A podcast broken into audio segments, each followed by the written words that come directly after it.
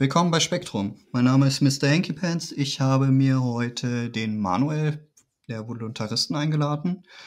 Außerdem ist Jan vom Praxilo Podcast da. Hallo zusammen. Hallo und Servus. Hallo. Wollt ihr euch kurz vorstellen für die, die euch nicht kennen? Ich bin der Jan und ich mache seit etwas mehr als einem Jahr einen Podcast, wo ich ja aus freiheitlicher Sicht mit praxeologischen Anleihen mehr oder weniger verschiedenste Themen angehe. Und ja, ich habe auch einen YouTube-Kanal, wo ich auf verschiedene Videos reagiere, ganz unterschiedliche Themen. Ja, ich bin der Manuel, Manuel Maggio, vielleicht aber eher bekannt als Manuel Meint, so heißt auch mein YouTube-Kanal. Ich treibe schon recht lang mein Unwesen oder äh, lasse meinen Gedanken freien Lauf, meistens auf YouTube. Habe dann mal ein Projekt, was vielleicht ein bisschen bekannter ist, freiwillig frei, ähm, ins Leben gerufen. Das ist dann bis 2015 aktiv betrieben worden. Unter anderem eben von mir, ähm, vom Peter und noch vom Michael. Der Peter war ja heute auch eingeladen, den möchte ich an dieser Stelle natürlich äh, entschuldigen, dass es leider nicht geklappt hat. Genau, und mit dem Peter betreibe ich jetzt seit ja, irgendwie so ein, zwei, drei, vier Monaten ein neues Projekt mit dem Namen Voluntaristen, was sich im Moment auch auf YouTube-Videos, äh, Interviews und ja auch Übersetzungen, die der Peter macht, ähm, beschränkt. Aber wir haben natürlich noch viel vor. Ja, und danke für die Einladung. Ja, gern. Ähm, was hat euch denn bewogen, Voluntaristen jetzt aufzumachen, nachdem Freiwillig Frei ja schon diese Reichweite hat? Also ich persönlich, vielleicht als kleine Anekdote dazu, äh, bin tatsächlich über euch, über euer Schaffen, damals über die Jones-Plantage in den Libertarismus reingerutscht. Also das hat mir im Grunde genommen so die Initialzündung gesetzt, weil dieses Video rumgeisterte und das hat mich ein Stück weit überzeugt. Ich war kritisch dem Ganzen gegenüber. Äh, das Freiwillig-Frei-Projekt war eigentlich doch sehr, sehr erfolgreich, würde ich sagen. Mit das erfolgreichste, was wir in dieser Nische hatten ähm, im deutschsprachigen Raum. Warum habt ihr die Voluntaristen daraus gemacht heute? Ja, eigentlich ist es ja was anderes. Also Freiwillig Frei war halt ein Projekt, das hatten wir damals in der Ursprungsform, und ich hoffe, dass ich es jetzt zeitlich hinbekomme, 2010 ins Leben gerufen. Damals der Hauke, der Michael und ich. Und wir waren eben drei Dudes, könnte man sagen, die sich auf YouTube gefunden hatten. Eben alle auch freiheitlich eingestellt. Dann ist recht schnell der Peter dazugekommen. Der Hauke hat irgendwann mal nicht mehr so mitgemacht. Wir haben das ja nie irgendwie hierarchisch geführt, sondern diese Plattform wurde einfach ähm, benutzt und da wurde Content produziert und es war einfach klar, dass es äh, in eine Richtung halt geht. Nachdem wir da dann 2015 so den aktiven Betrieb eingestellt hatten, was auch einfach damit zusammenhängt, dass irgendwie alles halt gesagt wurde. Es war damals natürlich auch eine andere Zeit. Wir hatten dann so knapp 20.000 Abonnenten auf YouTube, was für die Zeit natürlich schon mehr war wie zur heutigen Zeit. Und so wie du auch gesagt hast, so ich merke selber, dass es auch immer noch nachhalt. Ja, also mich haben dieses Jahr Leute angeschrieben, unter anderem hatte mich Bodo Schiffmann, den man ja vielleicht auch kennt, den HNO-Arzt, angeschrieben, weil ich gemerkt habe, dass er irgendwann mal über unsere Videos gestolpert ist. Und irgendwie ist es natürlich auch was, wo ich mir denke, die jetzige Zeit hat es wahrscheinlich auch wieder nötiger vielleicht auch. Und warum dann ein neues Projekt? Weil für uns dieses Freiwillig Frei einfach auch einen gewissen Abschluss gefunden hatte. Und ich habe immer noch Zugang zu diesem YouTube-Kanal. Ich gehe davon aus, dass es jetzt gar nicht so viel bringen würde, mit so einem inaktiven Kanal wieder zu starten, auch wenn da so eine hohe Reichweite ist. Und sich einfach besser anfühlt, mit Peter da ein neues Projekt auch jetzt zu zweit ins Leben zu rufen und sich nicht da in alte Federn zu schmücken. Ich gehe auch davon aus, dass ich, wenn der Inhalt gut ist, den wir machen, der auch wieder Verbreitung finden wird. Und dann nehme ich die Challenge auch gerne an, da nochmal bei Null anzufangen. Genau. Ja, ich äh, habe euch eingeladen, das hatten wir ganz zu Anfang ja gar nicht so richtig äh, thematisiert. Also mich würde gerade dich, Manuel, weil du ja schon so lange dabei bist und äh, auch für mich ein Stück weit die Arbeit gemacht hast, die mich quasi von diesen Dingen überzeugt hat. Also von dem Libertarismus, von dieser Legalphilosophie, dass ähm, wenn wir mal reflektieren über die Zeit hinweg, was ist denn passiert? Seit 2010 etwa. Ne? Was damals so ein bisschen das Jahr losgetreten hat, war die Finanzkrise. maßgeblich. Äh, das Mises-Institut ist ja nicht ungemein älter in Deutschland mit 2008er Gründung. Äh, und was ist über die Zeit hinweg passiert bis heute? Was äh, gibt es momentan für Entwicklungen? Was hat der Impact auf die libertäre Szene?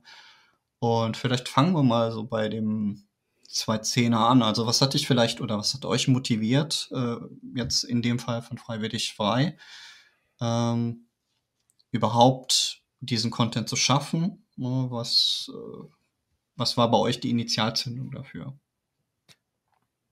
Also ob das jetzt bei uns allen, äh, sag ich mal, den gleichen Verlauf hatte, das ähm, kann ich jetzt natürlich nicht sagen. So, ich kam schon an, da hatte sicherlich diese 2009er Finanzkrise einen Teil dazu beigetragen. So, man hat damals halt gemerkt, dass äh, irgendwas halt nicht so stimmt. So, ja. Ob das dann auch noch ähm, Nachwehen von 9-11 waren, damit hat es ja auch irgendwo mal bei mir angefangen. Und das war damals schon so eine Zeit, vielleicht könnt ihr euch erinnern, da gab es dann Alex Jones, Prison Planet, ähm, Polizeistaat und ich glaube, ich bin davor noch so ein bisschen fürs bedingungslose Grundeinkommen sogar gewesen. Also es war irgendwie so eine Kurve, die ich gemacht hatte. Und ja, dann war damals irgendwo klar, dass es nicht die Lösung ist. Und das war so das erste Mal, wo man sich eben auch mit dem Thema Staat als solches oder Herrschaft als solches eben beschäftigt hat. Wahrscheinlich auch dadurch, dass überhaupt soziale Medien entstanden sind oder zugänglich waren. Ja, YouTube gab es ja auch vorher noch nicht wirklich und dadurch hat sich natürlich auch so ein Inhalt überhaupt ähm, verbreitet. Mein Zugang war dann dazu auch, dass es erstmal auf Deutsch eigentlich nichts gab. Also wir alle, die da mit Freiwillig Frei begonnen hatten, hatten einen gemeinsamen Nenner, dass wir damals den ähm, philosophischen Podcast von Stefan Molyneux schon kannten. Ich weiß nicht, ob der euch was sagt. Ähm, ja, schon durchaus. Ja, ja, klar, natürlich. Genau, ähm, der ja dann auch zu Trump und zu dieser Flüchtlingsthese oder The Thematik wieder äh, zum Stasi geworden ist und eigentlich seinen eigenen Prinzipien irgendwann mal komplett widersprochen hat. Aber das war so mein erster Zugang zu dem Thema Anarchie. Was bedeutet das überhaupt? Und dann hat man halt irgendwie gemerkt, dass es das gar nicht gibt im deutschsprachigen Raum. Zumindest kannte ich da noch nichts. Genau, und das war natürlich eine gewisse Zeit. Ja, und da hat man angefangen. Ich würde sagen, 2015, wenn wir das so als vielleicht Phase nehmen, war das Thema ja dann doch schon auch im deutschsprachigen Raum verbreitet. Also es gab viele, ähm, die sich mit dem Thema beschäftigt hatten. Äh, vielleicht jetzt mal Oliver Janich und die PDV zu nennen. Ähm, YouTuber sind äh, mit dem Thema Freiheit in Berührung gekommen und dann kam halt irgendwann mal ja so diese Flüchtlingskrise und dann war eben wieder ein Problem da, was so groß war, dass man eigentlich wieder alles vergessen hat, was man sich vorher vielleicht schon mal angeeignet hat und eben auch nur ein Staat wieder in Frage kommt, um dieses große Problem zu lösen. Und dann sind halt auch sehr viele wieder von diesem Weg, dem unpolitischen Aktivismus, wie ihr das vorher genannt habt, ähm, abgekommen. Und das ist natürlich für mich halt eine Falle, in die man halt reintappt. So, ich angel auch und ich versuche ja auch die Fische mit Ködern zu überlisten und ich bin da sehr kreativ. Aber es endet halt in der Regel immer mit dem Fisch in meiner Pfanne oder auf dem Grill. Naja, und jetzt erleben wir eigentlich seit dieser Phase mit dem C, ich weiß ja nicht, wo ihr äh, das hier veröffentlichen wollt, aber so umgehen wir auf jeden Fall Probleme. Ich, ich glaube, ähm, da kannst du, da kannst du mittlerweile freier wieder drüber reden, aber ja, ist äh, ja. Wir, wir wissen ja, um was es riskieren. geht. Genau. Das große genau. C. Und eigentlich ist ja seitdem eine Situation entstanden, ähm, da hat der Ben, äh, Kumpel von mir, etwas so geprägt, so die Einschläge sind halt einfach verdammt nahe gekommen. Also das, was man sich als Gewaltmonopol und Fratze der Gewalt natürlich äh, vorstellen konnte. Und wenn man genau hingesehen hat, konnte man es auch erkennen. Das ist halt so plakativ gewesen, wie man halt zum Beispiel auf einer Parkbank lesende Rentner verprügelt, jetzt mal übertrieben gesagt. Und insofern merke ich eigentlich, dass die, ja, die Notwendigkeit, über Freiheit zu sprechen, so groß wie noch nie ist, weil ähm, ja, ich schon sehe, dass wir in den letzten drei, vier Jahren so viel Freiheit verloren haben, ja, was ich mit meinen 44 Jahren so noch nicht erlebt habe.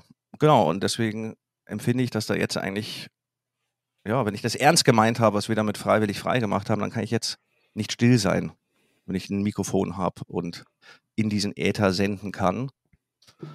Ja, genau. Und deswegen sehe ich halt die Zeitqualität als ähm, sehr wichtig, um auch genau diese Themen anzusprechen, weil ja doch wieder sonst in die Falle Politik getappt wird, wie man aktuell an vielen Fronten sehen kann, ja.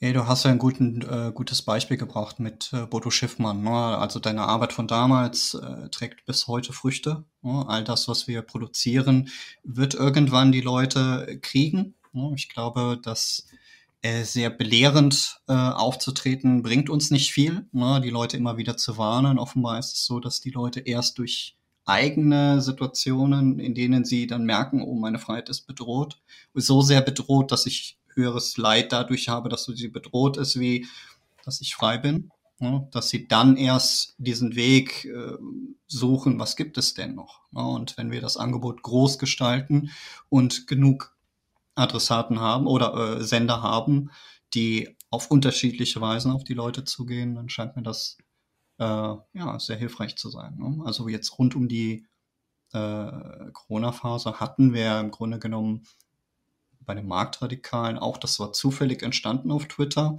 aber einen guten Zulauf, weil immer mehr Leute scheinbar ja schon was gesucht haben, ne? irgendwas gegen den Staat zu haben und gegen diese Art von Zusammenleben. Ähm, aber du hast eben was angesprochen, was ich recht spannend finde. Vielleicht können wir da ja auch mal mit, besser mit reinholen. Was ist denn eurer Meinung nach der Grund für diese Torschlusspanik, dass Menschen rund um die Migrationskrise, teilweise sogar rund um Corona und Impfpflicht, weil das schützt ja alle. Ne? Also selbst da hatten wir Verluste auf der libertären Seite, dass Leute dann plötzlich wieder pro Staat agitieren. Ähm, was ist denn eurer Meinung nach der Grund dafür? Also in meinen Augen ist es vielleicht Unkreativität. Also, dass sie sich nur die staatliche Lösung vorstellen können, weil es ja noch keine andere Lösung gibt. Ich weiß nicht, ob das vielleicht der Grund ist.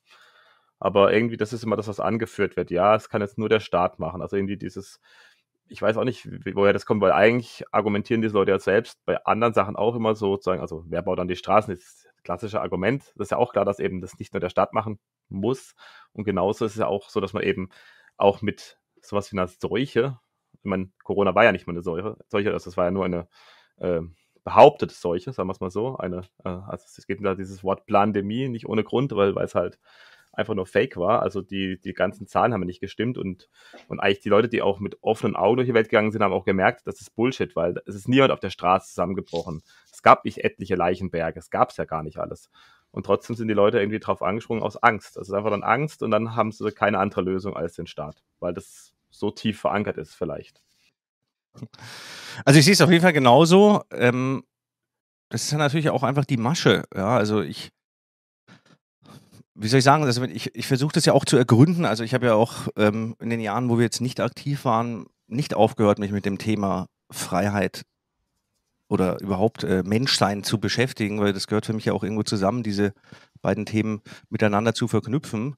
Und es ist halt immer halt der Tausch natürlich von vorgetäuschter Sicherheit. Also ich habe mir viele Burgen angeschaut. Ähm, ich bin historisch mittlerweile interessiert und das hat schon immer funktioniert. Und heutzutage sind es halt eben diese großen Gefahren, diese, was weiß ich, Massenvernichtungswaffen, die irgendwo sind, aber eben auch natürlich dann so eine Pandemie, die Flüchtlingskrise.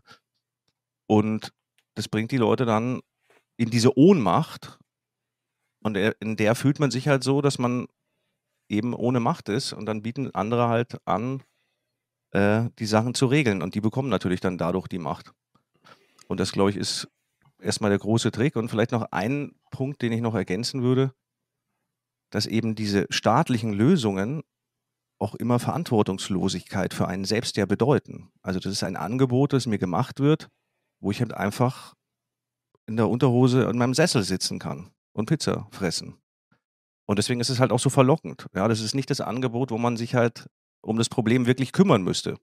Also ist vielleicht auch sogar Faulheit, Jan, das hattest du ja auch gesagt, sogar, ja, auch in diesem, in diesem Aspekt auch eben ein Punkt drin. Und der Normopathismus, dass natürlich auch Leute nicht ausgegrenzt werden wollen. Und das ist was, was ich schon merke, so dass dieses nur nicht mehr auffallen, ja, sonst kriegt man Ärger mit der Arbeit, äh, man verliert seine Existenz. So, das bringt einen natürlich auch dann diese massenkonformen Lösungen gerne aufzunehmen, weil dann ecke ich ja nicht an. Ja, und die Kombination. Ja, wobei das äh, Privatleben und das, was wir online weitgehend anonym tun können, natürlich nochmal so ein, also du kannst online mehr sagen, wie das, was du im realen Leben sagen kannst. Äh, du, du hast einen gewissen Schutz. Ja, es wird schwieriger, nur für eine freie Meinungsäußerung, die jetzt mal nicht gesetzeswidrig wäre, ähm, das kannst du ausdrücken, ohne dass du dadurch direkte Konsequenzen hast, solange du anonym bist. Ne? Und äh, also ich glaube, der dieser bestimmte Faktor Angst ist ja, glaube ich, den habt ihr beide genannt. Äh, diese dieses eingeschüchtert sein von einer Situation, die einen überrollt. Und ich würde sogar sagen, dass mich das Corona-Thema zu Anfang auch überrollt hat. Ne? Weil man ja nicht einordnen konnte, ist da jetzt was dran oder nicht. Man hat ein bisschen Zeit dafür ja gebraucht. Ähm, heißt nicht, dass ich in diesem, ne, diese politischen Forderungen irgendwie verfallen bin, aber ähm, ja, dass diese Angst, die, die Angstmotivation eigentlich der bestimmende Faktor da ist. Ne? Dieses, es muss sich jetzt schnell was ändern, weil ich sehe, da kommt der, selbst wenn es der, ne, mhm. der, der Bolschewismus ist oder sonstiges, all das, was, was an Befürchtungen da ist, irgendwie, dann, wie ihr sagt, der einfache Weg ist. Ne? es ist halt auch der Glaube, dass man Verantwortung wirklich abgeben kann. Was halt gar nicht, äh, also man kann natürlich das sozusagen jemandem geben, der sagt, er löst das Problem und er geht das Ganze an und er macht das. Also erstmal, diese Behauptung ist ja eh schon mal äh, kritisch zu sehen, weil das wahrscheinlich gar nicht geht. Aber überhaupt, dass man dann irgendwie frei wäre von den Konsequenzen, das ist nämlich das, was die Leute irgendwie glauben, das ist halt nicht so. Also man kann natürlich diese Verantwortung abgeben, aber äh, man ist eben nicht frei von den Konsequenzen, die dann sich daraus ergeben. Und wenn das dann halt ist, dass man irgendwie auf einmal in einem, äh, ja, in irgendeinem Land aufwacht wieder, wo man irgendwie gar nichts mehr darf und äh, ja, komplett irgendwelchen äh, Herrschern oder was ich was, irgendwelchen Leuten, die halt Macht wollen, äh, ausgeliefert ist, dann äh, ist man dann auch schon daran schuld. Oder ist genauso wie auch ähm, im Dritten Reich konnten die Leute auch nicht sagen, ja, sie haben ja nichts gewusst und haben, äh, weil sie weggeschaut haben. Also das ist ja genauso die Verantwortung. Du kannst ja auch im Endeffekt im Nachhinein sagen, ja, die haben es ja doch gewusst irgendwie. Also das ist genau das Gleiche. Also das ist das Prinzip. Also man kann ja nicht wegschauen und dann sagen, ja, das geht mich ja nichts an. Also man ist halt trotzdem mit Schuld. Also man ist irgendwie nicht frei von der Verantwortung dadurch. Also nicht komplett zumindest. Es holt einen dann wahrscheinlich ein, früher oder später, ja. Die Konsequenzen des Handelns ähm, denen kann man nicht umgehen. Es sind halt Umwege und man, man nimmt es vielleicht halt nicht mehr als die Konsequenz seines Handelns wahr. Ja? Ich bin mir sicher, dass viele diese Corona-Maßnahmen nicht cool fanden, aber sie halt hingenommen haben und auch jetzt nicht in Verbindung gebracht haben mit dem äh, Gehorsam, den man vielleicht selbst halt auch leistet. Ich hätte noch einen Punkt, der mir auch gerade noch dazu eingefallen ist. Ähm, es ist halt auch so diese Komplexität der Probleme, dass also diese Gefahren, also von einem selber nicht mehr überprüft werden können. Ja, ist ja auch mit der, mit der ganzen Klimageschichte so, ich kann halt nicht einfach rausgehen und das jetzt für mich widerlegen oder nicht. Genauso ist es auch äh, mit Corona natürlich gewesen. So, ich kann halt einfach das sehen, was ich sehe. Genauso ist es auch mit diesen ganzen kriegerischen Sachen. So, es ist alles natürlich auch medial so aufgebaut, dass sich gar keiner mehr in der Lage fühlt, ähm, das zu verstehen und dann ist man ja automatisch in dieser passiven Haltung, weil ja nur der Staat mit seinen Beratern in der Lage ist, eben diese Situation zu durchschauen. Ja, wobei mein Kritikpunkt da so in der libertären Bubble wäre schon, man hat die Mechanismen durchschaut. Man hat sich im Bestfall auch ein Stück weit in libertäre Theorie eingelesen, so dass man das auch wirklich für sich abschließend als äh, verargumentieren kann, dass man wirklich eine gefestigte Meinung hat. Und dann kommen Dinge wie der Russlandkrieg, wo dann auf einmal Leute, die sich als libertär bezeichnen, äh, Dinge fordern wie jetzt bitte ein NATO-Einsatz, der ja Implikationen hat, dass Menschen vor Ort, das ist ja das, was logisch daraus wird, ne, in diese Intervention einzugreifen, Vielleicht mit einer guten Motivation insofern, dass Leben geschützt wird, aber die ganzen Implikationen daraus, wie beispielsweise die Wehrpflicht für jeden, der irgendwie eine Waffe halten kann in Deutschland, weil NATO Deutschland gehören zusammen. Also bedeutete das ja für jeden in Deutschland, der eine Waffe halten kann, dass er in den Krieg geschickt würde. Ja, im, im schlechtesten Fall. Dass man als Libertärer so eine Forderung ausstößt, frage ich mich, haben die in dem Moment alles vergessen? Oder bewerten sie dann, wie jeder Etatist das tut, ihre Angst höher, wie das äh, individuelle Recht des Einzelnen, darüber zu bestimmen, was er tut und was er nicht tut?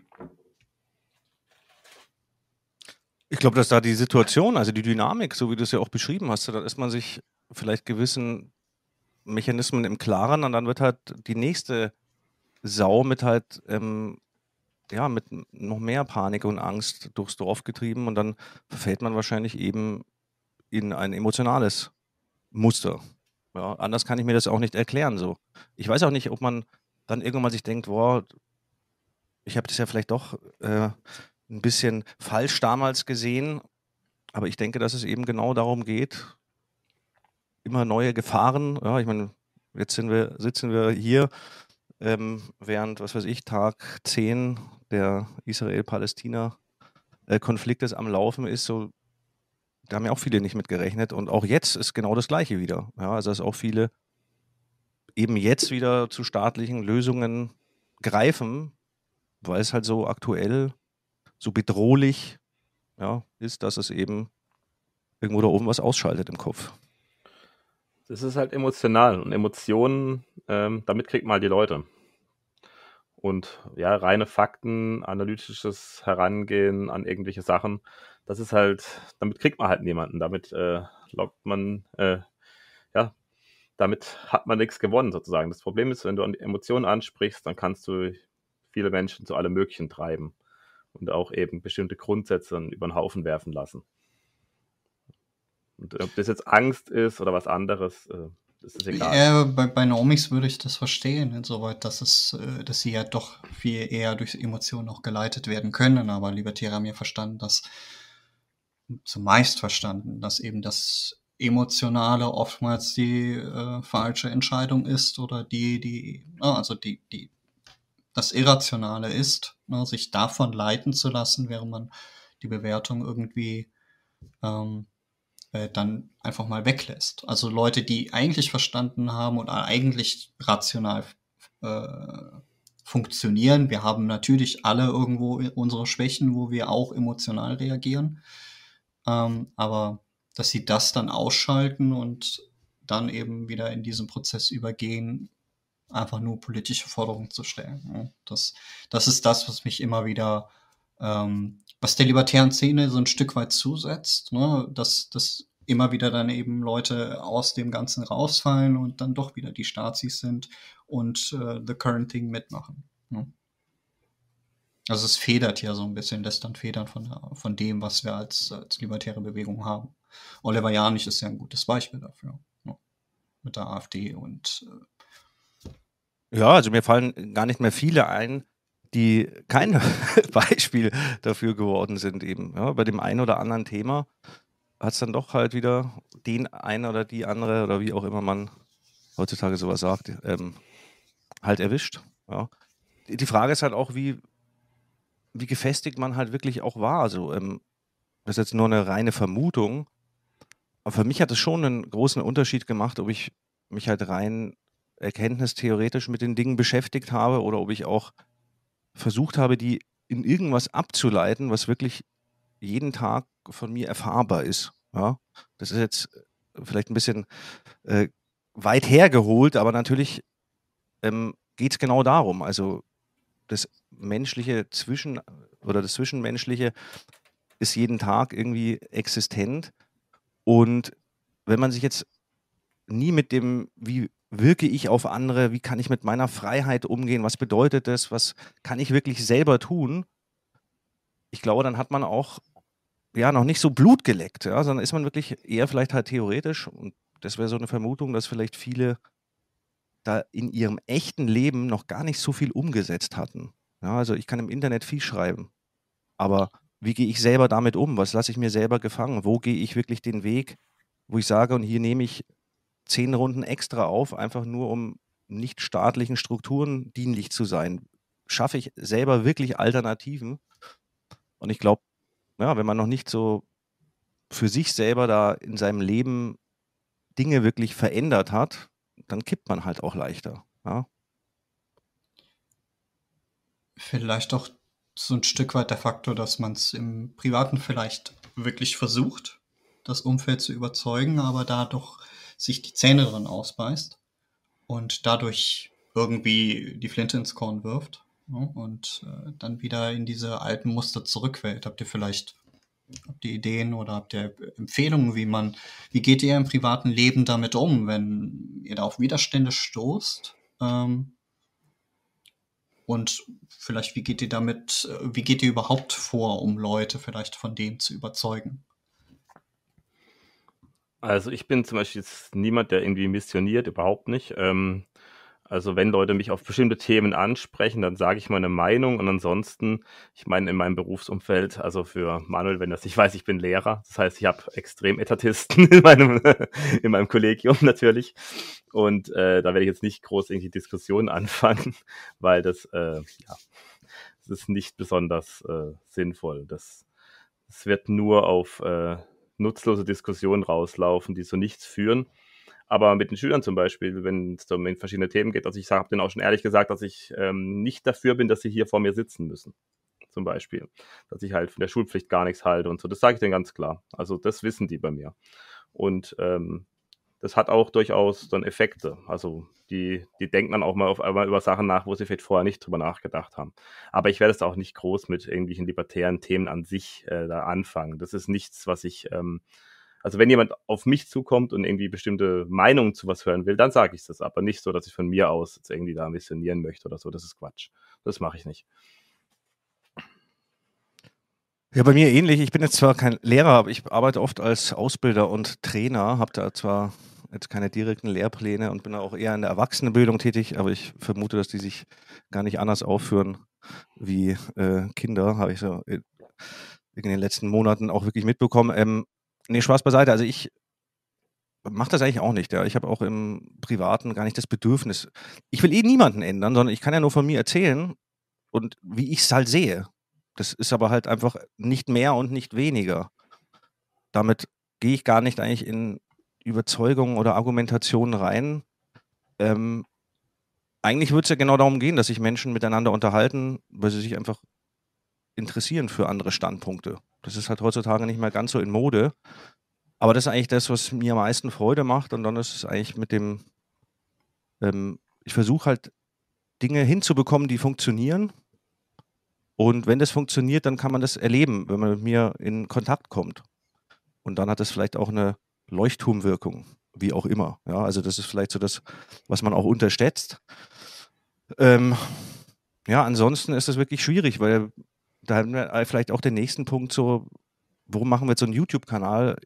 Ja, natürlich, um Menschen auch zu erreichen, also auch um aus irgendwelchen Blasen vielleicht auch rauszukommen. Und das ist wahrscheinlich das Schwierigste heutzutage, ähm, irgendwie ein Umfeld auch wieder zu schaffen, wo ja, man offen für neue Ideen und Inspirationen auch ist. Ich merke es ja bei mir, also mein Podcast ist halt sonst sehr, sehr äh, speziell, in dem Sinn, dass es halt nicht für jeden geeignet ist, aber ich glaube an sich, wenn sie darauf einlassen würden, wird es ihnen schon, ähm, also weil ich halt alles Mögliche aus Sicht der österreichischen Schule oder aus freiheitlicher Sicht alles Mögliche äh, angehe an Themen, natürlich auch immer mit meiner Sicht. Ich sage aber dann auch immer sozusagen den Unterschied, sozusagen mache ich dann auch klar, sozusagen meine Position und die, also wie es allgemein freiheitlich sehen könnte, weil es gibt natürlich Sachen, da sind Menschen subjektiv unterschiedlich. Ähm, und ich habe es halt schon von manchen Leuten Rückmeldung bekommen, dass es was ist, was sie halt auch Normi-Leuten geben können und zeigen können. Weiß ich nicht, weil ich das halt einfach, das sind halt Monologe. Monologe sind halt immer so eine Sache, die vielleicht nicht für jeden geeignet sind. Gespräche sind wahrscheinlich besser. Äh, also zum Zuhören meine ich jetzt. Aber ich versuche halt Sachen, die jetzt im deutschsprachigen Raum äh, noch nicht wirklich ähm, in Worte gefasst wurden, also zumindest die meisten Themen, ähm, die ich mache, sozusagen mal anzugehen und das dann irgendwie mal darzustellen und da halt ja so eine andere Sicht drauf zu äh, bieten. Und Das ist natürlich freiwillig, jeder kann sich das anhören oder eben auch nicht anhören und das ist halt meine Herangehensweise. Man kann sich die Sachen damit beschäftigen und ich glaube, das hilft auch Menschen, aber es ist halt nichts, was irgendjemand aufgezwungen wird. Und das ist eigentlich für mich das Wichtigste. Ich würde sagen, bei uns, also bei den Marktradikalen, haben wir so eigentlich zwei Zielgruppen ausgemacht. Wir hatten das äh, Thema mit den Leuten, die vielleicht etwas fragiler sind bei den libertären Themen, die wieder verfallen in alte Muster, wieder mit politischen Forderungen um die Ecke kommen. Die Stärkung dieser äh, Zielgruppe, der Bubble selbst, dass sie in der Argumentation vielleicht besser werden, dass sie gefestigter werden in ihrem, in ihrer Position, dass sie vielleicht von der Argumentation auch äh, besser nach draußen gehen können, vielleicht auch Handlungsempfehlungen bekommen, was funktioniert bei dem einen, was funktioniert bei dem anderen, wie kann man mit Normis umgehen. Ne? Zum Beispiel dieser Punkt des Nicht-Missionierens finde ich sehr gut, weil das eben auch ein Stück weit eben dieses Überrollen ist. Man glaubt, man hat jetzt Wissen, das hat der andere nicht. Man kann ihn irgendwie daran leiten durch reale Themen vielleicht, wo jemand ein Problem hat oder eine Frage hat. Aber ihn so damit zu überrollen, führt am Ende auch zu nichts, weil es eben dieses Rechthaberische von oben herab irgendwie wirkt. Das scheint mir in der Kommunikation nicht gerade hilfreich. Und dann haben wir natürlich die Zielgruppe der Normis, die aber letzten Endes bei unserem Angebot, ne, wir machen Videos, irgendwie selbst drauf kommen müssen oder Libertäre, die unsere Videos dann weiterreichen. Hier schaut ihr das mal an. Ne, die Jones Plantage als repräsentatives Beispiel. Ich habe das ja nicht ähm, ich habe es nicht mal durch eine libertäre Plattform bekommen, auf der ich konsumiert habe, ähm, sondern es mm, trug halt Früchte auch in anderen Blasen, in denen ich heute glücklicherweise nicht mehr bin. Hm. ja, aber das vielleicht, weißt du, das wäre vielleicht auch noch so ein Punkt. Ich habe ja da auch schon ein paar Ausflüge gemacht. Ich habe das äh, mit Musik versucht, aber ich glaube, dass es auch wichtig ist, dass es einfach Spaß macht, sich mit solchen Themen zu beschäftigen. Und da sind natürlich Gespräche, Podcasts, Vorträge, Videos. Ähm, das eine, aber jetzt auch zum Beispiel Veranstaltungen. Sowas finde ich auch wirklich etwas, was man vielleicht noch hervorheben kann, wenn man Möglichkeiten hat, aber eben diese Erlebbarkeit auch davon und dass es ja gar nicht so trocken und nur so theoretisch eben sein muss. Ja, also ich kenne viele Leute, so denen wird es schwierig, jetzt das Mises-Institut schmackhaft zu machen. Ja, ähm, da muss man halt einfach Bock drauf haben und dann gibt es eben sehr viele Inhalte, die wie eine Bibliothek zur Verfügung stehen. Aber wie eben auch schon richtig gesagt, so, man braucht irgendwie so einen, einen Einstieg, dass man halt Bock dazu hat. Ja, und ich glaube, da fehlt so dieser ganzen libertären Szene auch so ein bisschen vielleicht so eine Humor. Ich will jetzt nicht sagen so eine Trashhaftigkeit, aber so ein bisschen das Ganze eben auch anders einfach aufzuziehen. Ja, da gibt es ja Leute, die machen Memes auf Twitter und ja, ich glaube, da Kreativität ist gefordert, um ja auch ja, Blasen zu durchbrechen und vielleicht auch das Ganze ja nicht nur in halt reinen freiheitlichen Formaten wiederzufinden, sondern eben da auch ein bisschen Brücken zu schlagen, was auch immer man darunter verstehen mag. Ja. Ja, also Memes natürlich immer gut. Äh, das ist ja was, was wir auch machen. Also auch die Marktradikalen vor allem machen das ja auch. Und ich schicke auch mal ein paar Memes rum auf Twitter oder irgendwas. Das ist ja nicht, das ist allgemein was äh, Sinnvolles, weil das halt auch bei den Menschen ankommt. Das sind halt, also halt, die, dass da Konzepte äh, komplett einfach und verkürzt sozusagen rübergebracht werden können. Ist natürlich sehr gut. Was ähm, ich aber auch eben sehe, ist, dass es durchaus mehr Kultur vielleicht braucht in die Sachen, also die halt Menschen auf einer anderen Ebene ansprechen, weil das ist halt genau der, der Nachteil von meinem Format. Das ist halt was, was sich nur, also Vorträge oder aber halt äh, überhaupt irgendwie Sachen, also Monologe zu irgendwas, zu irgendwelchen Themen, das ist halt eine sehr kleine Zielgruppe, die sich sowas überhaupt anhört. Das ist nicht mal libertär, sondern allgemein, das ist ein gewisser Menschenschlag, würde ich sagen, der mit sowas überhaupt mhm. was anfangen kann. Und das sind halt, die Masse ist es halt nicht. Und da braucht man andere Sachen, die Musik, vielleicht auch ähm, kurze Filme, also oder Romane natürlich, also das wäre auch natürlich was, also äh, Geschichten an sich. Das ist natürlich was, wo man eben durchaus vielleicht noch aktiver werden könnte in dem Bereich. Ja, aber das wird sich halt zeigen, was da äh, ja, für Content Creator geben könnte, die das eben dann auch in die Hand nehmen, also die da auch dazu in der Lage sind, das zu machen. Äh, vielleicht kann man da auch so ein bisschen auf das äh, Politische mal eingehen. Ne? Also wir haben jetzt einen Krall, wir haben einen Millet, ähm, wir haben die Libertären, PDV von früher, die ja irgendwie gar nicht mehr sichtbar sind. Ähm, ne, ich weiß zum Beispiel, dass Manuel da eine sehr kritische Meinung zu hat. Äh, ich irgendwo dazwischen bin. Ich weiß nicht, wie Jan dazu steht, aber vielleicht wollte dazu was sagen, wie, wie er das betrachtet, dass immer wieder auch dieser politische Weg gesucht wird. Was ihr generell davon haltet, dass Libertäre in der Politik irgendwo stattfinden? Hm, also bei mir, ja, ich bin wahrscheinlich auch irgendwo dazwischen vielleicht. Also ich finde es von dem einen Aspekt her, dass sozusagen libertäre Ideen damit in die Öffentlichkeit geraten. Von dem Aspekt her finde ich es gut. Aber ich finde es nicht vom Aspekt der Umsetzung gut, weil eben die Sachen dann ähm, erstmal per, also per staatlichem Zwang irgendwas durchzusetzen, halt äh, lehne ich eh sowieso ab. Und wenn dann Sachen zum Beispiel ähm, gut laufen, was eben auch sein kann, dass irgendwie wirklich ex echte Reformen durchgesetzt werden, sozusagen. Jetzt, also Millet kommt an die Macht, setzt echte Reformen durch, dann geht es halt ein paar Jahre gut, 10, 15 Jahre. Und dann ist halt wieder der Punkt erreicht, dass sozusagen äh, der Staat wieder ja, äh, besser dasteht in den Köpfen der Menschen, weil jetzt ist ja, hat sozusagen, die Reformen haben geglückt, äh, sind geglückt und wurden erfolgreich umgesetzt und dann äh, wird es halt wieder in einem demokratischen Staat wieder darum gehen, diesen Wohlstand, der neu geschaffen wurde, zu verteilen. Und das war halt historisch gesehen immer so. Und im Endeffekt äh, ist es halt so, dass es halt äh, nicht das eigentliche Problem bekämpft. Also es sozusagen, es bekämpft kurz Sympto Symptome, aber das Problem des Etatismus an sich und diesen Glauben an den Staat, das wird dann davon eher äh, wieder kleiner gemacht. Also dies, dieses, dass die Leute verstehen, dass das das Problem wird, ist, dass das eben wieder ein ist in den Köpfen noch nicht mehr so präsent. Das ist das Problem, das ich da sehe. Ich weiß nicht, wie ihr das seht. Also ich sehe das auch ähnlich. Ich bin da vielleicht auch gar nicht so. Also ich, im Endeffekt kann jeder machen, was er will. Ja, und ich ja. habe natürlich auch, also ich versuche natürlich auch andere Standpunkte zu verstehen und natürlich gibt es einen Pragmatismus, der auch ja, mit tollen Argumenten belegt werden kann. So, das ist ähm, für mich nachvollziehbar, ja, dass man da vielleicht auch kurzfristige Veränderungen und hier und da hast du nicht gesehen.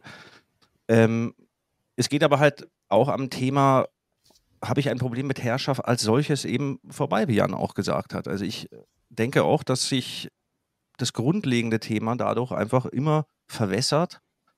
Ich gehe sogar davon aus, dass es vielleicht in naher Zukunft ähm, da wird man sehen, wie viel man mit Wahlkreuzen halt überhaupt verändern kann. Also ich weiß nicht, wir hatten jetzt hier in Bayern ja auch diese Wahlen und ich weiß auch nicht so, das kann auch sein, dass sich ähm, Ereignisse eh überschlagen, sodass man einfach wieder merkt, dass es wurscht ist. Also auch zu Corona, glaube ich, hätte uns keine Partei retten können, weil es einfach Dinge gibt, die wahrscheinlich größer sind als das, was ein Markus Krall dann als Ministerpräsident regeln könnte ich sehe das nicht so verwerflich. Ja. Ähm, wir machen da schon aber auch gezielt so ein bisschen Sticheleien und ich finde, das Thema kann man auch ein bisschen provozierter angehen, weil es gibt einfach so wenige, die da auch für Nichtwähler so die, die Flagge hochhalten und was so an ähm, ja, Wahlaufforderungen immer kommt. Das ist auch eine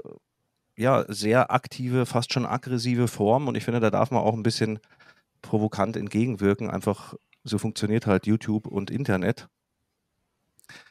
Das heißt so, ich sehe jetzt nicht darin, dass, ähm, oh, wenn jetzt jemand da irgendwie sein Kreuzchen gemacht hat, dass das für mich jetzt ein Problem wäre. Aber es löst halt auch nichts von dem, was ich als Problem ansehe. Ja, und das ist vielleicht auch das, wo man ja, den Menschen helfen kann, einfach vielleicht ein Verständnis für sowas auch irgendwann mal aufzubringen. Ähm, das sehe ich genau, also genauso. Und zwar ist es halt so, dass mir ist es egal, ob jemand eben jetzt den Millet wählt oder den Krall oder so. Alles gut, also natürlich äh, können sie gern wählen, aber ich glaube halt nicht, dass sich dadurch längerfristig was zum Besseren entwickelt. Auch wenn sich vielleicht kurzfristig mal eben wieder eine Verbesserung stattfindet. Das ist der Punkt, weil dann das ist ja wirklich Also da hat man heute auch wieder auf Twitter so ein Gespräch, der Henki und ich sozusagen, also mit einem anderen. Das ist halt genau das Thema. Also das ist halt wirklich, ähm, also die fühlen sich richtig angegriffen davon persönlich, wenn man eben im Endeffekt sagt, man äh, ist es nicht auf der Seite von Kral oder Millet oder von wem auch immer und man würde es jetzt nicht wählen, man ist trotzdem Nichtwähler. Und das ist dann halt irgendwie dann, dass man dann der Sache schaden würde oder so. Das ist dann irgendwie so ein Vorwurf, der dann kommt. Und das ist halt, ähm, die Sache ist halt für mich die Freiwilligkeit und nicht irgendwie bestimmte ökonomische Reformen jetzt durchzuziehen. Und das okay. ist halt nicht das Gleiche. Die Frage vielleicht noch viel mehr darauf abgezielt, die Akteure selbst, also ein Krall, ein Millet, ähm, was ich eben sehe, das würde ich sogar bei den Libertären erstmal so gelten lassen. Ne? Also mal fernab dessen, dass sie politische Macht ergreifen. Äh, ein Ron Paul hat es sehr schön gezeigt. Ne? Er hat vom Staat Geld genommen, also er hat Steuern bezogen. Das kann man ihm vorwerfen. Aber ein Ron Paul war ja nicht, war ja unfassbar wichtig für das Bekanntwerden des Libertarismus. Insofern, dass er ja schon Motor für das Ganze war. Dann, äh, Millet hat das jetzt in Argentinien ein Stück weit geschafft. Jetzt ist die Frage, was, na, also es ist, glaube ich, so ein schmaler Grad zwischen äh, wir nähren den Etatismus und wir machen Leute zu Anti-Etatisten. Ne? Das, also, dass es als Marketing-Tool schon funktionieren kann, aber dass es irgendwo eine Grenze gibt, ich kann sie noch nicht genau einordnen, aber wo man vielleicht halt machen müsste, um nicht dem Widerspruch zu erliegen. Ohne da jetzt jemand zu nahe zu treten, ich sehe den Widerspruch schon in Sicherheit gegeben, denn nur um eine Botschaft nach außen zu bringen, dafür muss ich mich nicht äh, einer Partei anschließen. Also da kann ich aus eigener Erfahrung sagen, was wir damals mit Freiwillig Frei zu dritt erreicht haben an Öffentlichkeit und am Thema, an Menschen, ähm, jetzt im Vergleich dazu, wie viele Mühlen dann in einer PDV gemahlen haben und was da an äh, Nachhaltigkeit jetzt für das Thema Freiheit erreicht wurde. Ja, das ist für mich, ähm, also ich brauche keine Politik, um das als Transportvehikel zu nehmen, um Menschen ja, zum Nachdenken zu bringen, dass Politik einfach scheiße ist. Das ist immer etwas einmischen, das in andere Leben. Ich glaube, Jan, du hattest es vorhin gesagt. Ähm, die sind alle dann enttäuscht, wenn man da nicht mitmacht. Das, das alleine zeigt schon, Hallo. dass die sich nicht um ihr Leben kümmern. Wie kann ich mit meiner Nicht-Wahlteilnahme ich bin der Jan ähm, und ich jemand anderen seit ja, sag ich mal, mehr als einem verärgern. Jahr das zeigt mir Podcast, schon, dass es hier nicht um individuelle Konzepte, sondern um kollektivistische, Anleihen, Konzepte geht. Verschiedenste Themen. Ja, und deswegen, und der Effekt ist da. YouTube-Kanal. Die Frage ist, was hätte man verschiedene Videos rein auf einer Öffentlichkeitsarbeit oder Aufklärungsarbeit mit dem gleichen Engagement erreichen können? Äh, auch ein Ron Paul hat sicherlich viele äh, Millionen oder was weiß ich in Verwaltung und äh, sonstige unnütze, unnütze staatliche Strukturen stecken müssen. Auf jeden Fall, ja. Ja, ich frage mich, ist die Zielgruppe nicht anders? Also erreichen wir oder ihr damals über Freiwillig Frei nicht eine andere Zielgruppe wie jetzt ein Millet? Ähm, also wir, die mit dem Anarchismus direkt kommen, ja, verschrecken eher denjenigen, der noch sehr tief im Etatismus steckt, äh, während die Parteien eher die äh, erschrecken, die eigentlich von Parteien schon längst angewidert sind und von diesem ganzen System. Also wir haben unterschiedliche Zielgruppen und man muss ja schon so ein bisschen filtern, wo holen wir die Leute ab. Und da bin ich mir nicht sicher, ähm, ist es richtig, was du sagst, du holst Leute ab und das auch eine, denke ich, eine ganze Menge. Das haben wir alle irgendwo geschafft schon, aber die auf der politischen Ebene, also was hat der Miller jetzt produziert? Er hat sicherlich einen Teil Anti-Etatisten produziert, aber er hat meiner Meinung nach, das wird jetzt immer sichtbarer, so wie er verehrt wird, ähm, ist das ein Kult geworden. Man hat Staatsis überzeugt, jetzt einen Libertären zu wählen. Ein jemand, der sich als Libertärer gibt. Stellen wir es mal so in den Raum, ich kaufe ihm das sogar ab, aber er hat Abhängigkeiten damit ja nicht aufgelöst. Für die Staatsis jedenfalls nicht. Aber er hat anderen Teilen natürlich sicherlich auch die Ideen so weit in die Bevölkerung reingetragen, dass Leute vielleicht weg von Miley gehen und sagen, naja, Politik brauchen wir nicht. Wir übernehmen jetzt Verantwortung für unsere eigenen Leben. Ja, und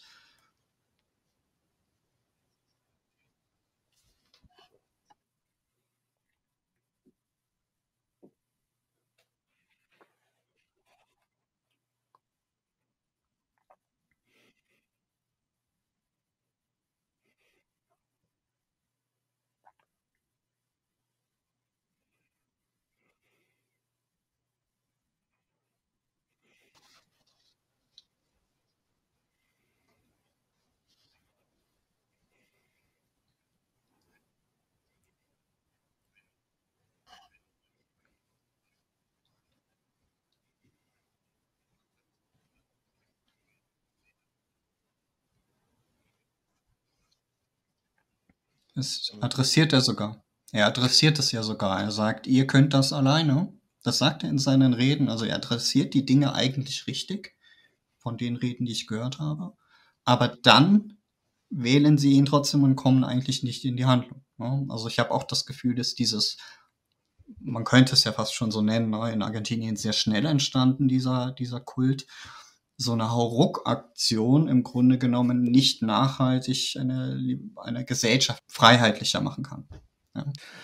Ich meine, stellt euch mal so ein Gedankenspiel vor, wir wären jetzt auf der anderen Seite ähm, und es geht darum, dass man das Gefühl hat, Mensch, die, das Volk, der Bürger verliert den Glauben an Politik, Freiheit wird zu modern.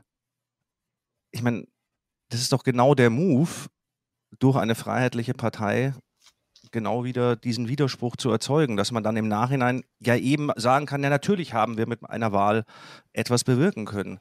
Ähm, ich sehe darin langfristig halt auf jeden Fall den größeren Schaden, obwohl ich das jetzt auch gar nicht direkt als Schaden bezeichnen möchte. Aber es, für mich ist auf jeden Fall die Lösung in jedem Einzelnen. Und jeder, der alleine schon dran denkt, welche Partei, welcher Kopf könnte jetzt hier für mich die richtige Lösung sein, der hat ja schon die Kontrolle über sein Leben verloren. Das heißt, in dem Moment, wo jeder Mensch sagen würde, was ist denn meine Lösung, dann glaube ich, kommt man dahin, wo ich gerne hin möchte. Aber ich weiß, dass halt viele Menschen davon halt weit weg entfernt sind. Ja? Und solange sich Menschen nicht selbst in der Lage sehen, auch den Staat loszuwerden, dann werden wir den eh nicht los. Und, wir, und genau dieses Gefühl, selbst in der Lage zu sein, den Staat loszuwerden, genau dieses oder dieses Bewusstsein wird durch politischen Aktivismus meiner Meinung nach zerstört.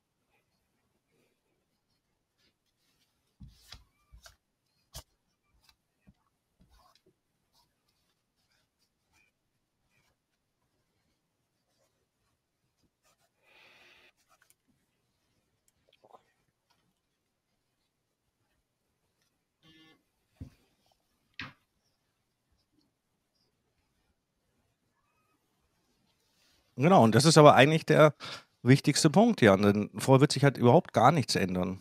Dann sind es halt Namen, Parteien, Köpfe, Farben, Logos. Aber solange ich weiß ja, warum ich das will und ich meine das ja auch ernst, aber das hat wirklich nur was mit mir zu tun. Ich fühle mich halt wirklich zu 100 Prozent in der Lage, komplett ohne Politik und Herrschaft klarzukommen. Bei jeder Interaktion, die ich mit jedem Menschen haben werde, das ist aber halt ein Mindset. Ja? Dieses Mindset zu haben, ja, ja, klar, natürlich. bekomme ich halt nicht, wenn ich mich auf irgendjemanden verlasse, weil dann habe ich mich halt nicht mit mir beschäftigt. Und wenn ich mir jetzt alleine den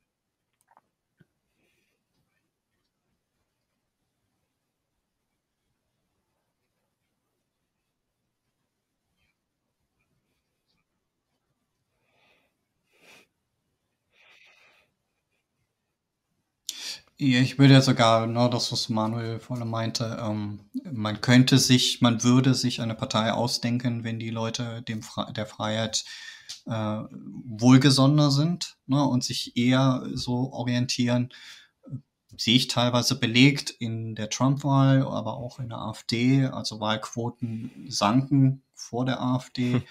Oder bei Trump war es so, klar, Patriots wollten keinen schwarzen Präsidenten, die Gründe mal außen vor, ähm, die sich immer mehr Richtung, das tun die ja immer, wenn ein Demokrat gewählt ist, äh, dann, dann liebäugeln die schnell mit der Secession ne, und der Abspaltung von der USA.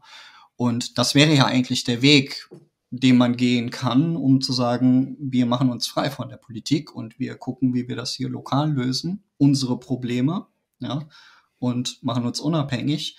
Äh, und dann kommt ein Trump ins Spiel und plötzlich sind sie, ne, also full retarded Etatisten. Einfach wirklich, ja. egal was er sagt, es war alles richtig, es war alles genauso, wie es sein, folge dem großen Plan und was weiß ich.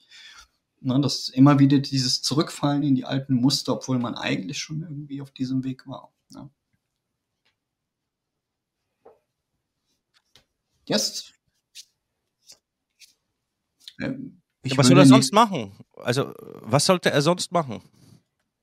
Wisst ihr, ich meine, also wenn es die Aufgabe eines Staates ist, sich selbst zu rechtfertigen und zu erhalten, ich weiß nicht, wie viele Mitarbeiter Geheimdienste in Deutschland haben, wie viele Mitarbeiter Parteien haben. Ich gehe davon aus, die haben genug Kaffeetrinker, die sich genau mit solchen Dingen beschäftigen. Also insofern, ähm, ja, liegt da eigentlich für mich eben auch der Grund begraben zu sagen, genau da möchte ich halt ansetzen. Ja, und ich kann das nur glaubwürdig, wenn ich mich halt selber davon auch fernhalte. Ja, das ist auch was mit einer Position, die ich einnehmen möchte, so dass ich eben sage so, nee, der politische Weg, der kann umgangen werden und ich bin ja wirklich froh, dass wir noch nicht gezwungen werden. Ich meine, ich finde auch die GEZ als solches eigentlich voll geil, denn ich kann sie ja einfach zahlen wie Schmerzensgeld und ich muss den Dreck halt nicht schauen. Ja, irgendwann mal wird uns das, also werde ich gezwungen, das auch noch anzuschauen, aber genauso zahle ich auch gerne den Preis, um Politik aus dem Weg zu gehen.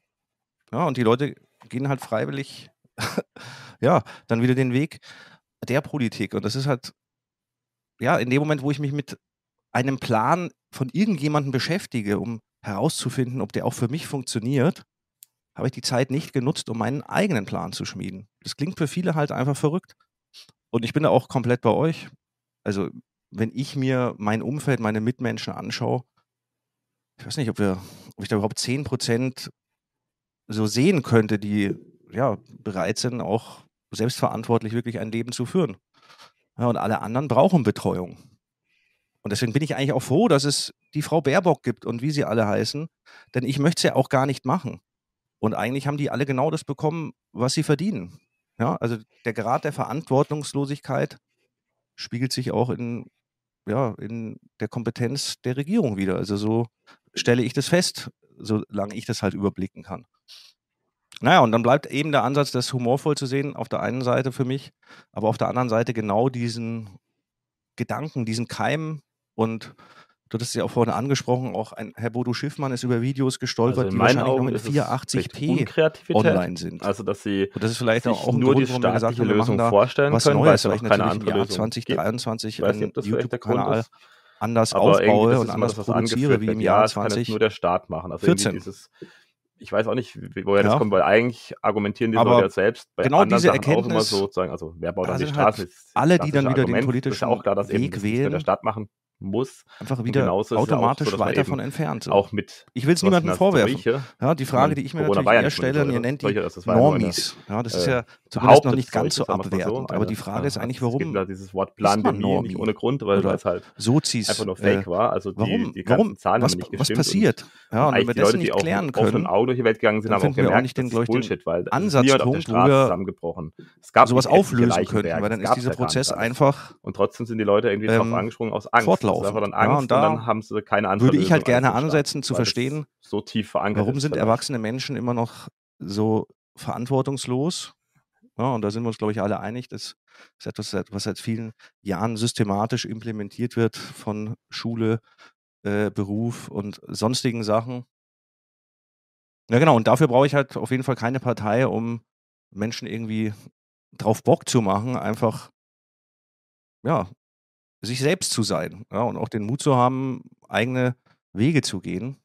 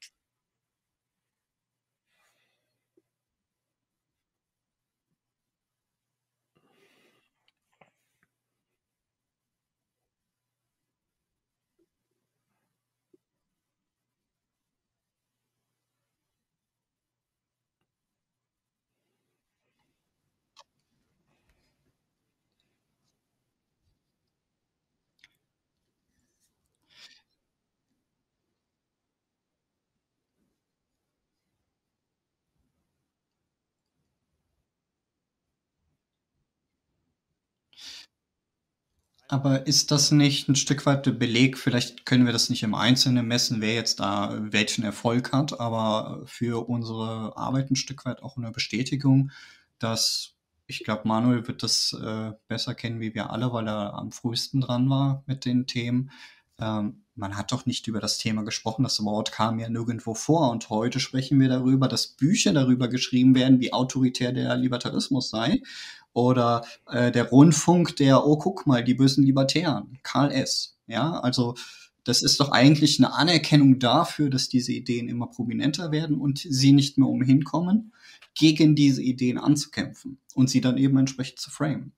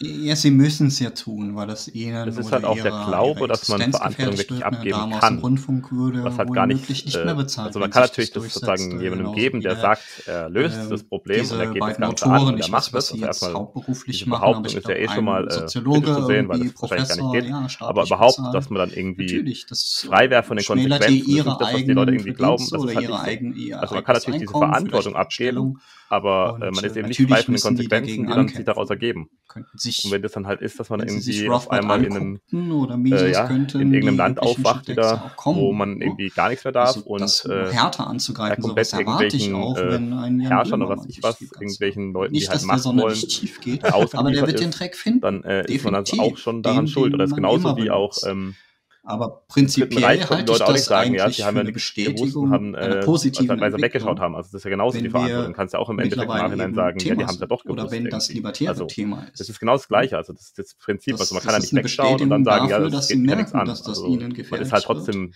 mit und Schuld. Also man ist irgendwie nicht frei von der Verantwortung diesen. Ausspruch, erst Also ignorieren sie dich, dann lachen sie über dich, dann bekämpfen sie dich und dann gewinnst du. Das Letzte muss man sehen, aber sie sind in dem Kampf längst angekommen. Und die Schritte vorher legt man langsam ab. Das ist doch eigentlich ein positives Signal dafür, dass politischer, äh, antipolitischer Aktivismus im Grunde genommen funktioniert und dass er Früchte trägt. Alleine das staatliche Handeln produziert das ja. Corona, die, Fl äh, die Flutkatastrophe in meiner Heimat. Das sind doch alles Faktoren, die Leute näher an das Ganze heranbringen. Voll. Sind die besten Aufklärer, die man vielleicht auch so haben kann. Also auch die, die Verfehlungen. Ja. Und ich glaube, dass sich da auch Zeitfenster immer wieder öffnen, dass auch eben, und ich kann sowas auch wirklich aus dem Bekanntenkreis, weil das ist vielleicht auch noch das, natürlich ist es im Äther, im Internet so schwierig, vielleicht auch wirklich zu verstehen, so was passiert eigentlich, wie viele Menschen sind es. Also ich wohne jetzt äh, ein bisschen außerhalb von München, würde schon sagen, das ist sehr ländlich, äh, so eine Gemeinde mit 5000 Einwohnern und hier hat sich zu Corona so eine Telegram-Gruppe gebildet, so die Freiheitsgruppe. Und ich kann euch sagen, das ist etwas so, da merkt man schon, dass was passiert. Also da sind, weiß nicht, 100, 200 Leute drin.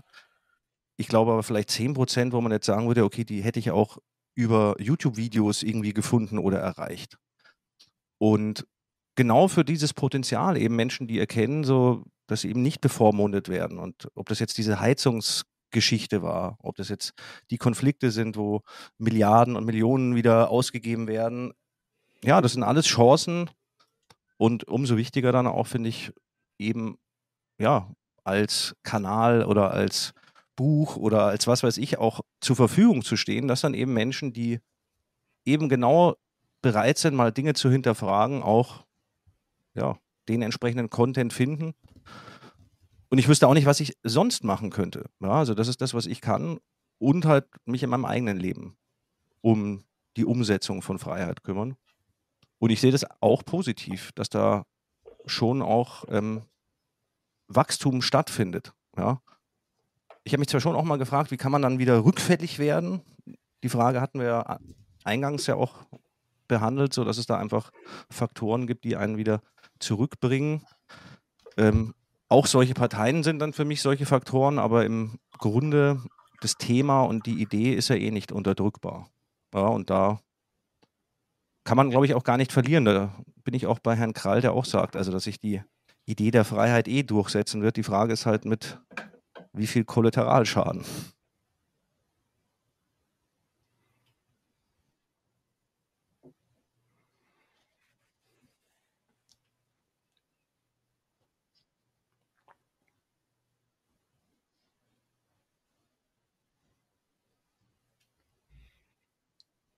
Ich bin ja auch schon alt.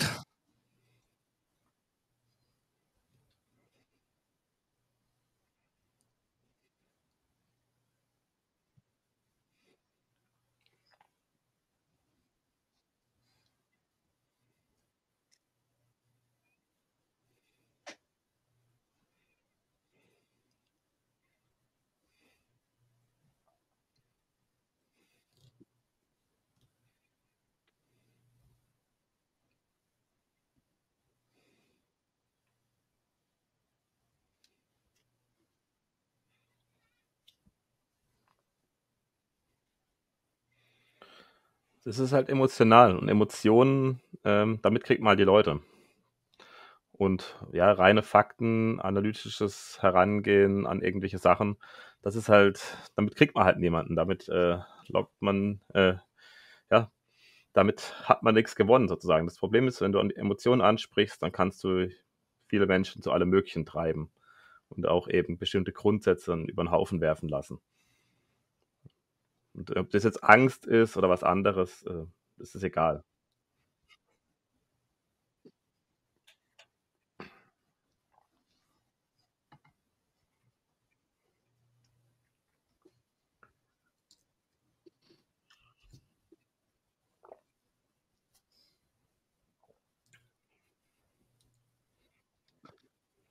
Gehöre ich auch dazu, aber es äh, gibt, gibt ja auch andere Möglichkeiten. Aber wenn man keinen Bock drauf hat, dann wird man es auch nicht konsumieren. Ja, Freiheit muss Spaß machen. So. Und natürlich auch diese TikTok-Short-Video-Kacke, das ist ja wie ein schwarzes Loch, in, den, in das man wirklich reinfällt.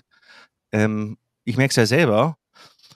Ich weigere mich noch, das dann auch irgendwie zu bedienen, weil ich irgendwie keine Lust habe. Ja, also ich versuche da noch andere Möglichkeiten zu finden. Aber ja, ich denke, dass das ähm, vielleicht auch uns in die Hände spielt. Vielleicht noch ein Gedanke, der etwas provokant erscheinen mag. Aber für mich wäre auch ein Argument zu sagen, eigentlich hoffe ich nicht, dass irgendeine Krallpartei oder irgendjemand da irgendwie noch was richten kann. Denn auf lange Sicht ist da eh nichts zu richten, politisch gesehen. Ja, das ist ja meine feste Überzeugung. Das heißt, man könnte auch argumentieren, es ist eigentlich besser, wenn uns das umso schneller um die Ohren fliegt, denn was ich sicherlich sagen kann, dass Menschen, wenn Leid ähm, vorherrscht, auf jeden Fall auch bereit sind, Denkmuster zu hinterfragen und neue Handlungsmuster anzulegen, weil gar nichts anderes übrig bleibt. Das heißt also halt, solange man in seinem gemachten Nest sitzt und es auch keinen Grund gibt, überhaupt was zu ändern, und dazu gehört ja auch sein Weltbild zu hinterfragen, ja, da muss man schon richtig Bock zu haben. Das heißt also, eigentlich spielt die Krise auch der Freiheit in die Hände. Ich sehe halt nur die Gefahr von Rattenfängern, die es natürlich auch immer gibt. Und das ist vielleicht auch ein Part, den ich halt gerne ähm, übernehmen möchte, so gut es wie möglich ist, eben da ja eine Option auch ja, vorstellen zu können, wie man vielleicht diesem ganzen Strudel entgehen könnte. Ja, ähm, ich sage jetzt nicht, ich freue mich, wenn es hier uns allen bald dreckig geht. Aber ja, ich denke, eine gewisse Entwicklung ist eh nicht aufhaltbar, egal was politisch passiert.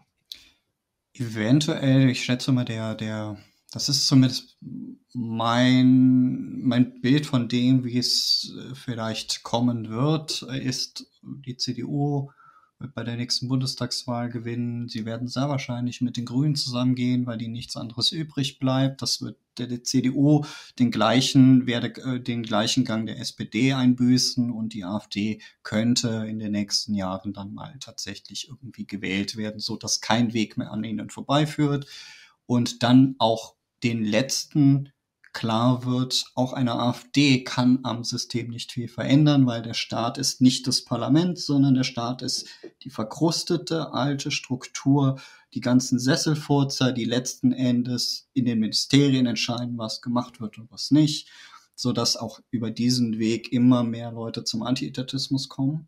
Dieser, diese Einsicht über das, was reell, reell passiert, statt die Einsicht darüber, dass Leute davor warnen. Ja könnte ich mir vorstellen, dass das so kommt. Und dann könnte ich mir vorstellen, dass auch vielleicht, selbst wenn ein Krall, ich rechne im Krall keine, keine 5% aus, ähm, dass selbst wenn so jemand mal irgendwie in diese Stellung käme, dass auch dann wieder Leuten bewusst würde oder ne, also ich bin zum Beispiel jetzt niemand, der irgendwie missioniert, überhaupt nicht. Ähm, also wenn Leute mich auf bestimmte gibt. Themen ansprechen, dann sage ich meine Meinung. und ansonsten, ich meine in meinem Berufsumfeld, also für Manuel, wenn das, ich weiß, ich bin Lehrer, das heißt, ich ähm, habe extrem Etatisten in meinem, in meinem Kollegium ja, natürlich. und äh, da werde ich jetzt nicht groß in die Diskussion anfangen, ja. weil das, äh, Wie willst du denn darüber, also das ist nicht besonders das, das was Liberale meiner Meinung nach gar nicht verstehen, nur auf äh, nutzlose Diskussionen rauslaufen laufen, immer ein, führen. Ich, aber mit den Schülern zum Beispiel, vielleicht wenn es um verschiedene Themen geht. Also ich bin auch schon ehrlich gesagt, dass ich ähm, ja, nicht dafür bin, dass sie hier vor mir sitzen. Aber auf der, auf der anderen Seite ich halt verliere ich einfach gar nichts so halte und so. Das sage ich denen ganz klar. Also das wissen die bei mir. Und ähm, äh, das hat auch durchaus schon Effekte. Also an, an die, die denken dann auch mal auf einmal über Sachen nach, wo sie vielleicht vorher nicht drüber nachgedacht haben. So Aber ich werde es auch nicht groß mit irgendwelchen Themen an sich noch nicht zu äh, verstehen, anfangen. Das ist nichts, was ich ähm, die müssen also wenn jemand auf mich zukommt und irgendwie bestimmte Meinungen zu was hören will, dann sage ich das, aber nicht so, dass ich von mir aus irgendwie da missionieren möchte oder so. Das ist das Quatsch. dann irgendwann in dieser Situation mündet. Dass die Leute einfach sagen, wir haben keinen Bock mehr, wir haben keine Lust mehr, das jetzt immer und immer und immer wieder zu versuchen. Du, irgendjemand von euch hat ja gesagt, dass ähm, du aus dem Überflutungsgebiet kommst, oder? Wer war das? Ich, Jan, du? Ja. Ah, Henki. Ähm, ich war da ja nicht. Ich stelle mir das aber auch so vor, dass da Menschen gemerkt haben, ja, dass sie sich halt selber helfen müssen, weil der Staat eben nicht hilft. Ja. Ich weiß nicht, was dann da an Vertrauensschwund äh, auch übrig bleibt, aber ich denke, dass halt eben die Realität auch natürlich der beste Aufklärer ist. Und also ich also, weiß, dass, dass sie nach der, kurz nach der Flutkatastrophe, der, der, der eigentliche Landrat wurde natürlich entlassen, der wird da wahrscheinlich auch im Gefängnis landen. Ähm, aber sie haben dann nach wie vor Parteien gewählt, so wie sie das immer tun. Aber wow. es hat zumindest das gesamtgesellschaftliche, den Zusammenhalt vor Ort etwas gestärkt. Und dazu geführt, dass die Leute gesehen haben, okay, der Staat mischt sich hier in Situationen ein, die wir eigentlich selbst lösen können, verhindert, dass wir es lösen, indem, ach, die Straße muss aber so oder so gebaut werden, statt wir brauchen jetzt eine Straße, ja, oder die ganzen Handwerker, die aus ganz Deutschland, teilweise aus Europa kamen, mit ihren Traktoren und mit all dem Equipment und einfach geholfen haben, angepackt haben, während dann ein THW da stand, das ja so halbstaatlich ist, ähm, und gesagt hat, nein, das darf aber so nicht sein. Ja? Das, das schärft das Ganze, das ist ein Prozess, wo wir, glaube ich, ja alle durchgegangen ich merke bei sind. mir, also auch nicht mein Podcast ist halt schon sehr, Videos, sehr äh, äh, speziell, überzeugt, in dem Sinne, dass es halt ein nicht Prozess, für jeden geht, geeignet ist, aber ich glaube an sich, wenn sie darauf einlassen würden, wird es ihnen schon, ähm, weil man weil ich sich halt alles Mögliche anders aus erschließt. Sicht der österreichischen glaube, Schule oder aus Prozess freiheitlicher Sicht alles Mögliche angehe an Themen. Natürlich auch immer mit meiner Sicht. Ich sage aber dann auch immer sozusagen den Unterschied, sozusagen mache ich dann auch klar, sozusagen meine Position. Und- es ist vielleicht ein Keim Also- schon mal da, Genau. den man allgemein auch freiheitlich erlebt hat, dass das einfach funktioniert. Aber vielleicht auch eine. Bestätigung zu. das hat auch was für mich. Und ich habe es halt schon Ich von vertrau- manchen das Leuten jetzt vielleicht Rückmeldung so bekommen, an, aber ich vertraue ist, was sie schon halt auch an das Menschsein. Und das möchte ich jetzt nicht als können. gut oder schlecht nicht, ist halt darstellen, einfach, aber ich es sind halt Monologe. vertraue, Monologe dass halt der immer so eine Mensch, Sache, die vielleicht nicht für ähm, jeden geeignet sind. menschlich ist und das ist für mich besser, nicht menschenfeindlich. also ja. zum Zuhören meine ich jetzt. Und das eigentlich aber keinem ein ich Etatist halt steckt. Sachen, die es im Ja, das ist deutschsprachigen so mein- Raum äh, meine Grundprämisse. wirklich ähm, Und wenn es so in ist, dann wurden, also kann man das auch irgendwie Themen, stoppen, ähm, eben mache, dass Etatismus eingetrieben wird. und das Ja, da wären wir natürlich bei dem Thema, und da dass halt die Lösung ja, wahrscheinlich so irgendwo bei den Kindern liegen zu, wird. äh, bieten. Aber genauso kann Und man es halt auch Das wieder loswerden, genauso wie kann man halt das auch eine auch Software von anhören. seinem Das ist Rechner halt einfach deinstallieren kann. Man kann sich die Sachen damit Aber das ist halt beschäftigen was, was man und ich glaube, das halt, hilft da auch muss man Menschen. Bock drauf haben. aber Da muss man halt irgendwie auch nichts, was bereit sein zu sagen, okay, und das, was ich bis jetzt gedacht habe, das, das ist halt eigentlich für mich das Bullshit. Wichtigste. Ja. Und das ist ja bei den Leuten nicht der Fall, die dann für Politik argumentieren, ja, die dann eben richtig sauer werden, wenn man sagt, ich gehe nicht zur Wahl. Mach ich nicht. Ja. ja, was machst du dann stattdessen? Ja, nichts. Ja, was sollte ich denn stattdessen machen? Wenn ich was scheiße finde, brauche ich ja keine Ersatzhandlung. Ähm, Gehe ich halt ein Eis kaufen oder was weiß ich. Ja. Ich, investiere die Zeit in etwas, was mir, ähm, was mir was wert ist. Ne? Genau. Ich habe es Ja. mehrfach versucht, auch über Twitter, scherzhaft auch ein Stück weit, ähm, dazu zu anzustiften. Hier, euch ist doch die Stimme was wert. Wo Willkommen bei Spektrum. Mein Name ist Mr. Hanky Pants. Ich habe mir heute den. Also da wäre ich auch sofort dabei. Ich hatte das mit Peter auch schon besprochen. Also vielleicht Außerdem ist Jan bauen wir so eine Art Ebay auf. Also so eine Also, Art, ähm, also wenn irgendjemand programmieren kann, ich hätte da wirklich Wollt ihr Lust, euch also kurz so, vorstellen, wo, für die, wo die Menschen so wie ich halt die Stimme abgeben. Ich würde halt meine Schmerzensgrenze, also 500 oder 1000 Euro ist der Startpreis. Und je nachdem, ich gehe dann auch grün wählen, wenn entsprechend viel bei rumkommt, ähm, würde natürlich das Ganze auch so krass ad absurdum führen. Also, wir haben ja noch ein bisschen Zeit, vielleicht schaffen wir es ja.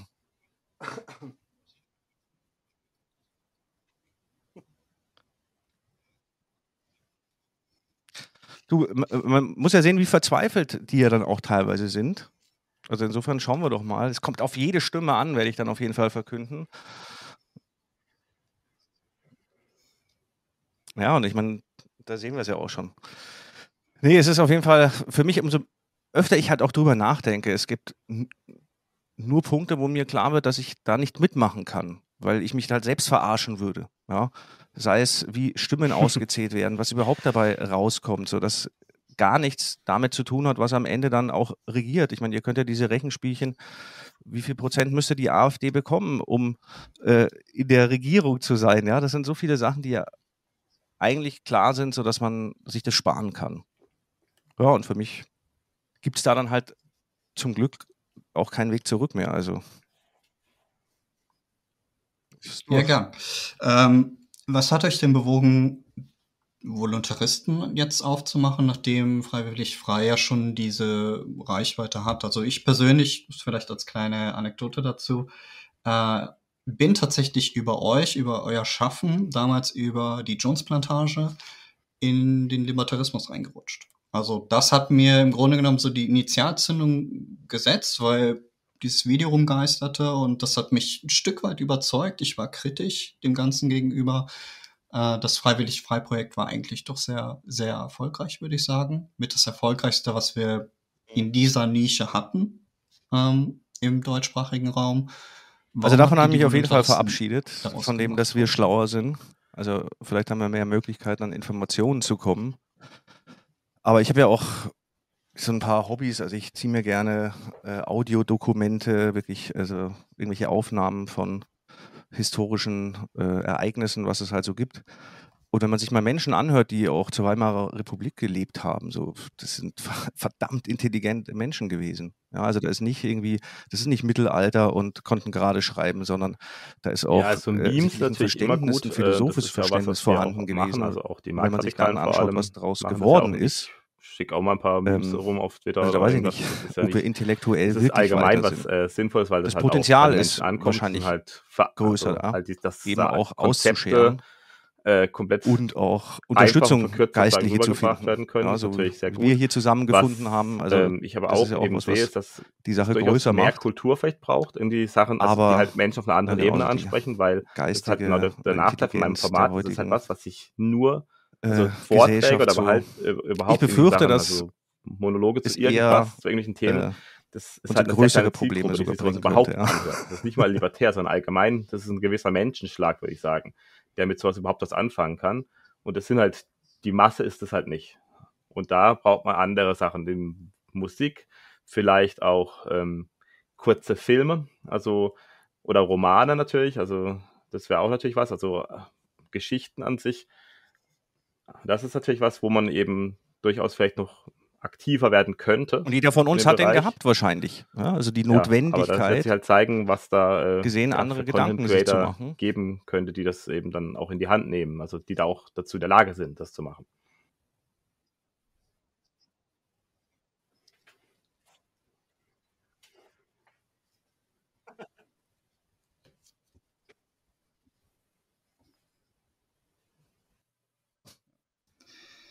Ja, ich äh, habe euch eingeladen, das hatten wir ganz zu Anfang ja gar nicht so richtig äh, thematisiert. Also mich würde gerade dich, Manuel, weil du ja schon so lange dabei bist. Dein, Arbeit, dein Vater hat also gute Vorarbeit geleistet. Die Arbeit gemacht hast, die mich quasi von diesen Dingen überzeugt hat. Also von dem Libertarismus, von dieser Legalphilosophie. Dass, ähm, wenn wir mal reflektieren über die Zeit hinweg, was ist denn passiert? Hm. Seit 2010 also mir, etwa. Ja, ne? Was ich bin wahrscheinlich auch irgendwo dazwischen vielleicht. Also ich finde von dem einen Aspekt her, dass sozusagen libertäre Ideen äh, das Mises-Institut ist ja nicht geraten. älter in Deutschland mit 2008er Gründung. Aber ich finde es nicht von äh, Und was ist über die Zeit hinweg passiert bis heute? Was die Sachen gibt es momentan für Entwicklungen? Ähm, was hat der Impact also auf die libertäre Szene? irgendwas durchzusetzen. Halt, und äh, vielleicht fangen wir mal ab. bei dem und 2010er wenn dann an. Also Sachen was hat dich vielleicht ähm, gut laufen, was eben auch äh, sein kann, dass irgendwie in wirklich echte Reformen durchgesetzt werden, sozusagen. ähm, Jetzt, also Millet kommt an die Macht, überhaupt echte Reformen diesen durch. Content zu schaffen. Dann geht es halt ein paar Jahre was, gut, äh, 10, 15 Was Jahre. war bei euch die Und Initialzündung? dann ist halt wieder der Punkt erreicht, dass sozusagen äh, der Staat wieder ja, äh, besser dasteht in den Köpfen der Menschen, weil jetzt ist ja, hat sozusagen, die Reformen haben geglückt, äh, sind geglückt und wurden erfolgreich umgesetzt und dann äh, wird es halt wieder in einem demokratischen Staat wieder darum gehen,